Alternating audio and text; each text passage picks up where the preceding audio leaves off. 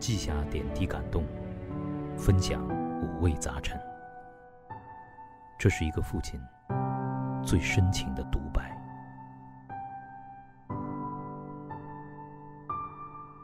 二零二零，磊哥亲子札记。二零二零年亲子札记，这里是磊哥。疫情啊，疫情把我们都 都逼到车上来了啊！二零二零的这个春天，我想注定会在很多人的脑海当中留下特别深刻的印象，应该是几代人从来都没有经历过的一个事情。干了二十多年的新闻，觉得好像自己很多大事都看到过了啊！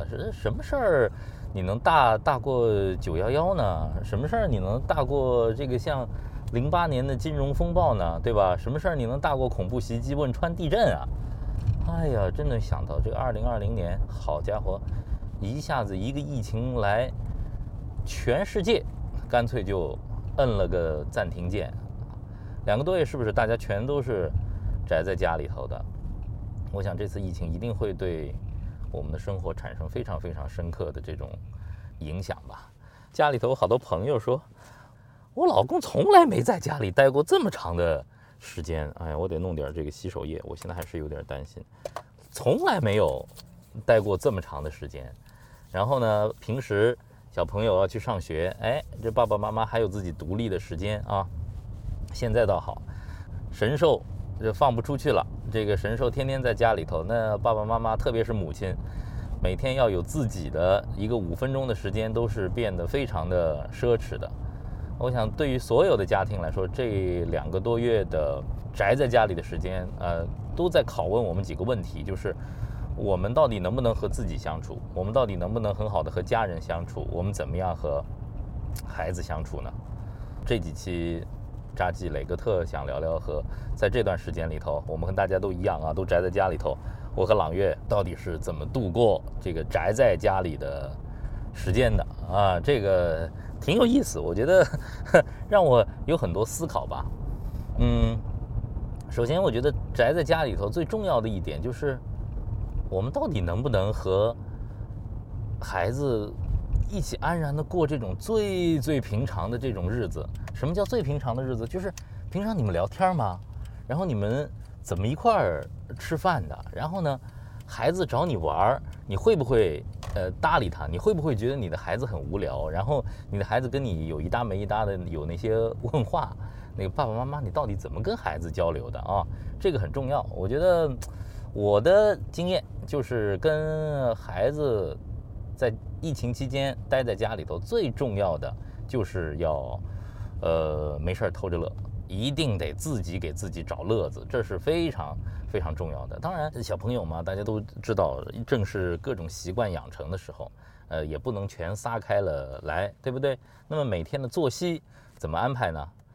呃，我跟大家汇报一下啊，这两个月其实，呃，除了工作的时间，呃，我回到家里了，对吧？没法出去了嘛，呃，又是孩子的假期，然后又加上春节的假期，除了我运动的所有的时间被占据了。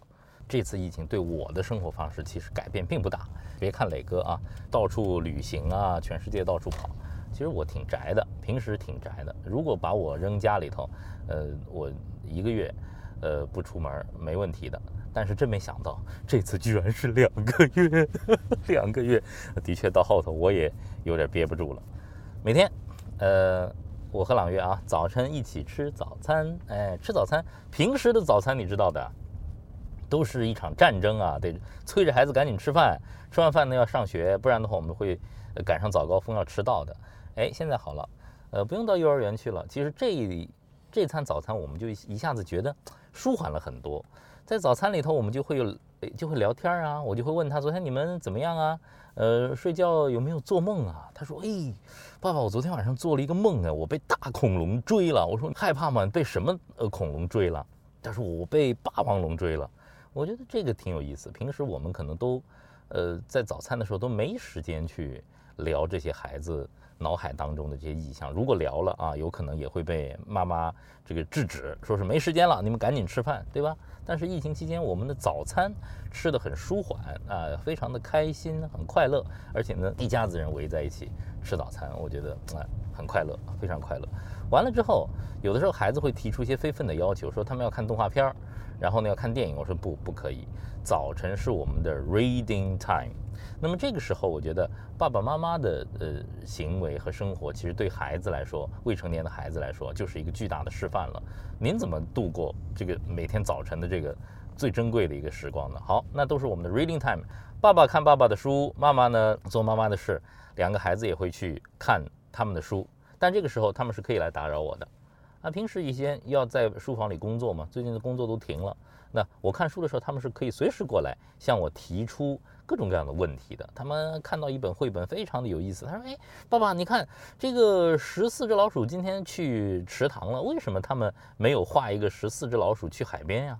我说是啊，说我们也好想去海边。现在我们被困在家里头，你们想想，如果十四只老鼠去海边之后会怎么样？哦，他们就开始发挥想象。我们应该会去捡贝壳吧，应该会去游泳吧。我们能够看到海上的日出和日落吗？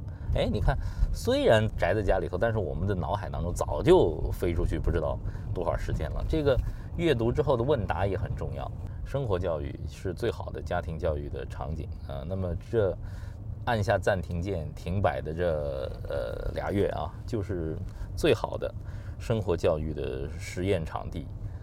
嗯，除了看书、聊天、问答之外啊，我觉得在这两个月里头，我体悟比较大的是，就是我看到孩子们的成长，就是两个孩子在一起啊，他们真的变成了一个互相的伙伴，您知道吗？就是。他们不是每时每刻，其实真的都需要我们的陪伴的。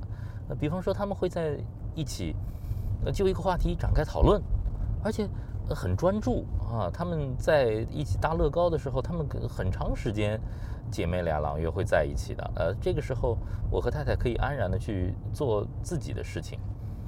两个月宅在家里的时候，有的时候太太也有。蛮烦的时候，因为孩子老在身边啊，不停的这个十万个为什么。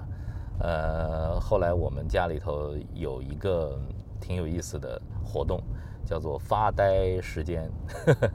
每个人自己找一个自己喜欢的地方，各自发呆五分钟、十分钟。哎，这个变成这个朗月特别喜欢玩的一个游戏。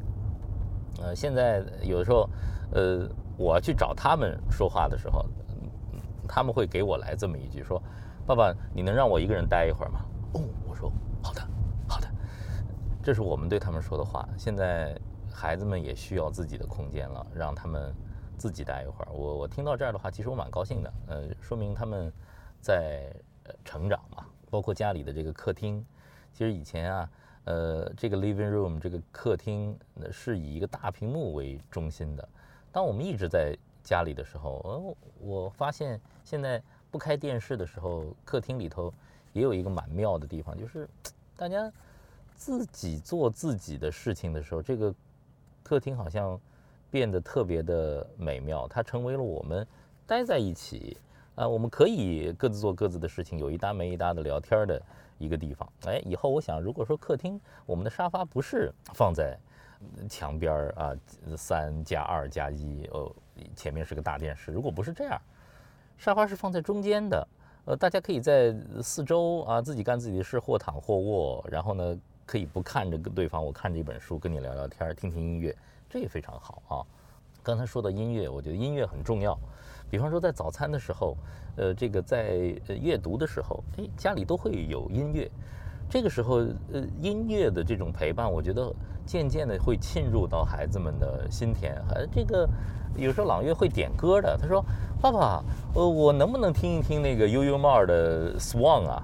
爸爸，你那天放的是什么歌？怎么那么好听啊？”我我我跟他说是 Bocelli 的歌，他说：“哦，那我想听 Bocelli 的歌，我的很很好听。”然后呢，我跟他一起听那个 Portofino 的时候，哎，我还和朗月一起跳跳舞，我觉得这个挺有意思的。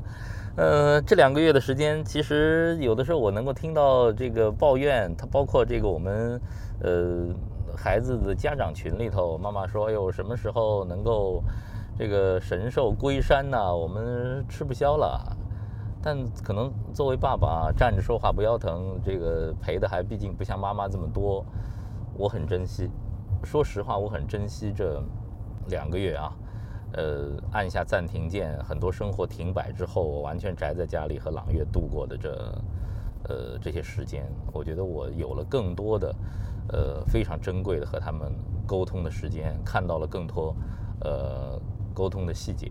哎，我不知道你们有没有比较逗的事儿，在这个疫情期间呢，也可以跟我聊聊。首先，我们学会啊，在日常生活当中陪伴孩子，享受这种平淡啊。呃，下期接着跟大家聊，我们下次见，拜拜。